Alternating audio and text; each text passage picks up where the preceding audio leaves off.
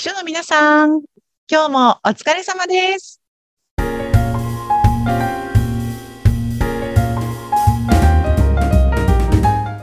秘書の皆さん、こんにちは。秘書寮編集長佐々木です。こんにちは、インタビュアーの山口智子です。佐々木さん、えーはい2月というとですね、実はあの私、大変ありがたい機会をいただきまして、秘書寮さんでセミナーをさせていただくんですね。そうそうそう、なんかこの番組で、え年末ぐらいだったかな、山口さんと話し方、なんかこの1年間この番組をやってきて、私は自分で自分の話し方を振り返ることができて勉強になったみたいなお話を、多分去年の年末の放送ぐらいでした時に、初さん向けにもやりたいねっていうのが実現したっていう感じですよね。そうですね、本当にありがとうございます。2ね月のね、18日の10時からオンラインで開催ということになります。そうなんです。皆さんお待ちしておりますのでね、えーどこからでも、あの、参加できますし、ご自宅から、ちょっとなんかあの、コミュニケーションをとって双方向でやっていければと思っているので、うんご自宅とか静かなところからお入りいただけるとありがたいですね。そうですね、ぜひぜひ、うんまあ、少し声を出しても大丈夫なところからそうだよね。お入りいただけるといいかなと思ねいます。山口さん、どんな感じの内容にしましょうか、セミナはい。あの、ぜひね、秘書の皆さんのもう実務に即、明日から役に立つようなのをお届けしたいなと思うんですね。で、でもね、編集長といろいろ打ち合わせをしている中で、ぱりこの上司に伝えるときの、伝えるとやっぱり伝わるというのは違うので、伝わるように話すにはどうしたらいいかというところにポイントを置いて、まあ、文章構成もそうですけど、声の出し方とか表情とか含めて、えーいろんなポイントをお持ち帰りいただきたいなと思ってまー。す。やっぱりコツがあるんですね。そうですね。やっぱりありますね。例えばうん本当にいろんなポイントであるんですが、まあこうやって、ね、このポッドキャストは声だけですけれども、声の出し方というか体に響かせる、響かせ方によっても伝わる度が違うんですね。佐々木さんはもうね、十分体に響いて声出してらっしゃいますよ。はい。気がつかなかっ実はその声にもポイントがあるし、まあ、その声までどうこうしなくても、例えば表情をですね、笑った表情、例えばなんですが、多分これ声だけでもわかると思うので、皆さん聞いていただきたいんですけども、た。うん。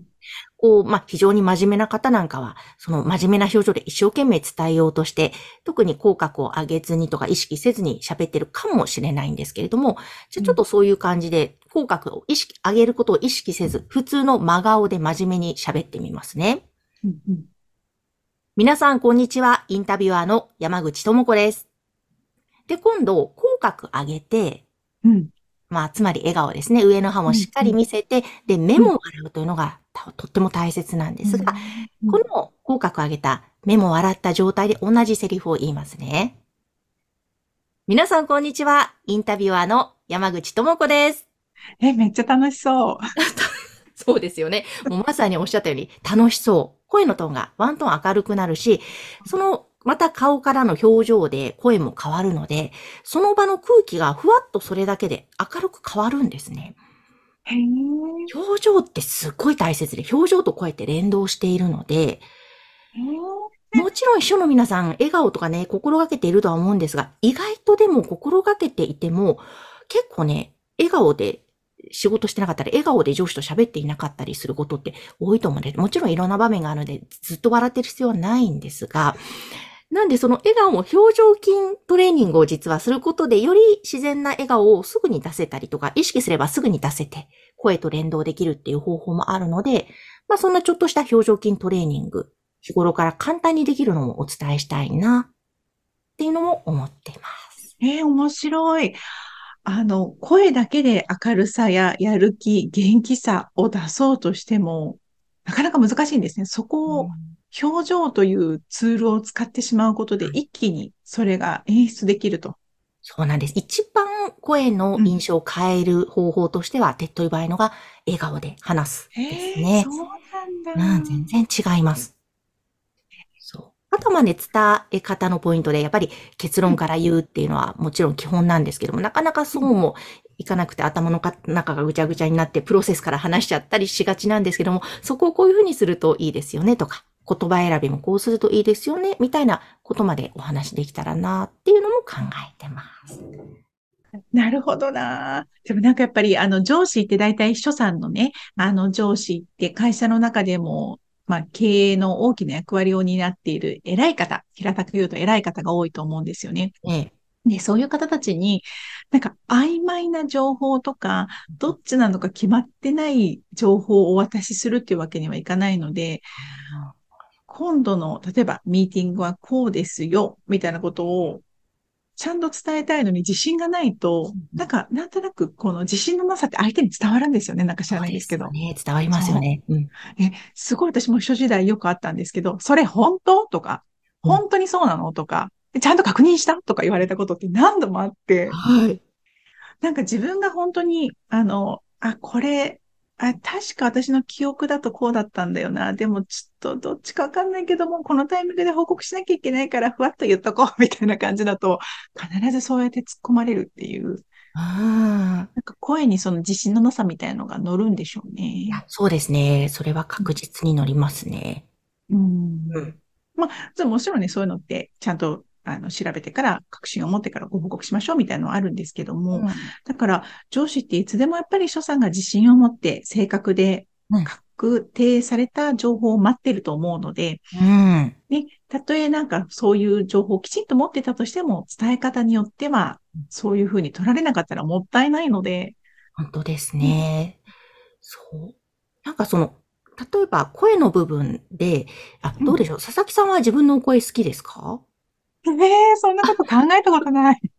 でも多分、ポッドキャストでね、もうずっと長く配信してて、自分の声も何回も聞いてるんで、慣れているとは思うんですけども、中には、まあ、どうしても録音した声と自分が聞いてる声が違うので、最初、ゲッと思って、そこから、それ以来自分の声が嫌いですという方って結構多いんですけども、そうなんだ。でも、ずっと生まれてから死ぬまで、こう、一番聞いている声って自分の声ですよね。そで、その声が嫌いだと、つまり嫌いな声をずっと聞いてることになるので、もったいないですね。その声が、まあ、あの、好きまで行くといいんですけれども、そうでなくても、あ、私こういう声だねって肯定してあげるっていうところを、そうすると、実は自信にもつながるんですね。あの、セミナーの中でも時間があったらお伝えしようと思うんですけど、ノートも関係しているので、声というのは。そのノート、つまり心にも影響を与えるので、自分の声が嫌いだと、ね、それだけで自信のなさにつながりがちだったりとか、そういうことも実は繋がってくるので、自分の声を皆さん好きになってほしいという思いが私はあって、そうすると自己肯定感が上がったり、自信につながったり、堂々と伝えられるようになるっていうことにも結びつくんですね。なるほど。奥が深い。実はそうなんですよ。声一つとっても奥が深い。もちろんそれ以外に滑舌であったりとか、抑揚とかね、抑揚は間とか強弱とか、そういうポイントも、もちろん駆使できればもっと伝わりやすくなるんですけども、まあそこまでいかなくても、まず声というところに着目して、自分の声になれるっていうところから始めても、すごくですね、伝わる力ってアップするので、ちょっとそんなコツもお伝えしたいななんて。なんと、なかなか、あの、ね、貴重な情報を入手できるセミナーになりそうですね。ぜひそんなね、お時間にできたら、皆さんのお役に立てたらと思っております。ええー、嬉しい。私もあの、もちろん参加しますので、ぜひ、所さんたち、ね、えっ、ー、と、週末の午前中、お時間取ってご参加いただけると嬉しいです。そうですね。ぜひぜひ、えー、2月18日10時からですね。ねえ、なんか当日はあの、あれですよね、スマホをご持参、パソコンから、はい。えー、ログインしていただいて、お手元にスマホを用意してくださいっていうね、お約束になってますよね。そうですね。あの、ぜひ、できるだけパソコンから入って、そのスマホはちょっと使えるようにしておいていただきたくて、そのスマホを使った、ちょっとワークも取り入れていきたいと思っておりますので、ぜひ楽しみにしていてください。ねえ、うん、ということで、あの、たくさんのご参加の方お待ちしてますし、その参加した方々は、その翌週からちょっと仕事が少し楽になるみたいなことが、実感でしていただけるといいですよね。そうですね。そう。本当に嬉しいので、私も頑張って準備進めていきます。えー、そっか。あとなんかね、ポッドキャストでいつも声だけ聞いてる山口さんの、あの、リアルなお顔を見れる チャンスでも。そうですね。ちょっと別品にして登場したいと お化粧しっかりしなきゃ。はい。ね、そんな機会でもありますので、ぜひたくさんのご参加お待ちしております。お待ちしております。ぜひ番組の概要欄からそういったこともご覧いただければと思います。すね。お申し込みのフォームを貼っておきます。はい。ということで、今日はありがとうございます。イベントの告知をさせていただきました。佐々木さん、ありがとうございました。ありがとうございました。この番組は、秘書さんのためのお花屋さん、青山花壇の提供でお送りしました。